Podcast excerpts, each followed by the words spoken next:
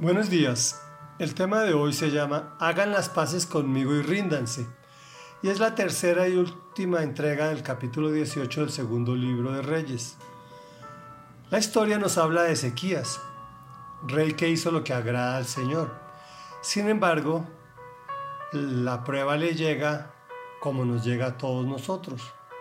El rey de Asiria lo invade y conquista las ciudades de Judá le toca pagar tributo, pero no es suficiente. El rey asirio envía un ejército para intimidarlo.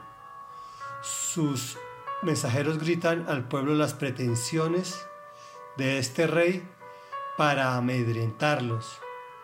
Y dice así, Eliaquín, hijo de Gilquías, Sebna y Joa, le dijeron al comandante en jefe, por favor, háblenles ustedes a sus siervos en arameo ya que lo entendemos. No nos hable en hebreo, que el pueblo que está sobre el muro nos escucha. Pero el comandante en jefe respondió, ¿acaso mi señor me envió a decirles estas cosas solo a ti y a tu señor y no a los que están sentados en el muro? Si tanto ellos como ustedes tendrán que comerse su excremento y beberse su orina.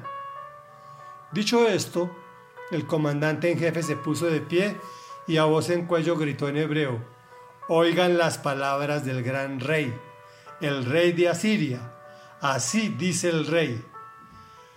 Comillas, no se dejen engañar por Ezequías, él no puede librarlos de mis manos. No dejen que Ezequías los persuada de confiar en el Señor, diciendo, sin duda el Señor nos librará, esta ciudad no caerá en manos del rey de Asiria. No le hagan caso a Ezequías, Así dice el rey de Asiria, hagan las paces conmigo y ríndanse. De este modo cada uno podrá, podrá comer de su vid y de su higuera y beber agua de su propio pozo, hasta que yo venga y los lleve a un país como el de ustedes, país de grano y de mosto, de pan y viñedos, de aceite de oliva y de miel. Así vivirán en vez de morir. No le hagan caso a Ezequías, que los quiere seducir cuando dice, el Señor nos librará. ¿Algunos de los dioses de las naciones pudo librar a su país de las manos del rey de Asiria? ¿Dónde están los dioses de Hamat y de Arfad? ¿Dónde están los dioses de Sepharvaim, de Ená y de Iba? ¿Acaso libraron a Samaria de mis manos? ¿Cuál de todos los dioses de esos países ha podido salvar de mis manos a su país? ¿Cómo entonces podrá el Señor librar de mis manos a Jerusalén? Pero el pueblo permaneció en silencio y no respondió ni una sola palabra, porque el rey había ordenado no le respondan. Entonces Eliaquín, hijo de Gilquías, administrador del palacio, el cronista Sebna y el secretario Joa, hijo de Asaf, con las vestiduras rasgadas, en señal de duelo, fueron a ver a Ezequías y le contaron lo que había dicho el comandante en jefe. Reflexión. Esta historia me encanta. Cómo Satanás maquina las cosas a manera de chismes que parecen realidad para atemorizarnos y que nosotros nos rindamos sin dar la batalla.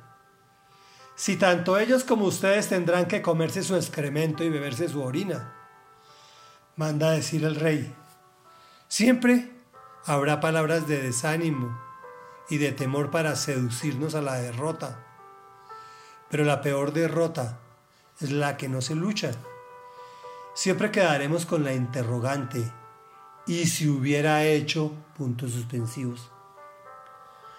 Lo otro importante es cómo desacreditan al buen líder.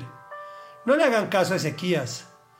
Miren los logros de mi rey, el rey de Asiria, y vienen los eufemismos. Hagan las paces conmigo y ríndanse. Podemos leer entre líneas, podrán disfrutar de comida y bebida, solo que en, ese, en otro país donde serán esclavos y harán lo que digamos, estarán vivos pero con una vida de sufrimiento permanente. Pero el ataque más peligroso es a su identidad.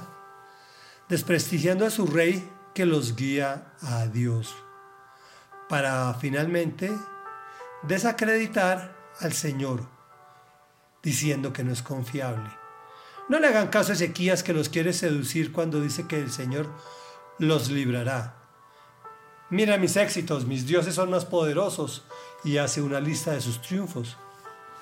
¿Cuál de los dioses de estos países ha podido salvar de mis manos a su país? ¿Cómo entonces podrá el Señor librar de mis manos a Jerusalén?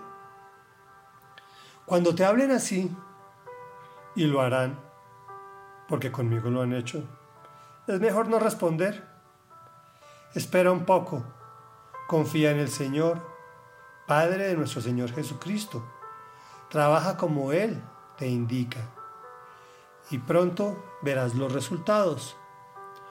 Oremos, amado Rey Dios y Padre Santo, Padre de nuestro Señor Jesucristo, a ti nos acercamos confiadamente sabiendo que las circunstancias y los ejemplos pueden desanimarnos en muchas ocasiones, pero sabemos que nuestro Dios es el Dios verdadero, el único creador de lo que se ve y de lo que no se ve, y que solo en ti podemos poner nuestra confianza. Y en tu Hijo Jesucristo, que es el camino al Padre, el único camino que existe y el camino a la eternidad. Sabemos que Él también nos dará en esta tierra bendiciones y éxitos para que la disfrutemos en libertad, para adorarte a ti, Señor de la Gloria, el único Dios que me ama hasta el punto de entregar a su propio Hijo. Y es en el nombre de su Hijo, en el nombre de Jesús que te hemos orado. Amén y amén.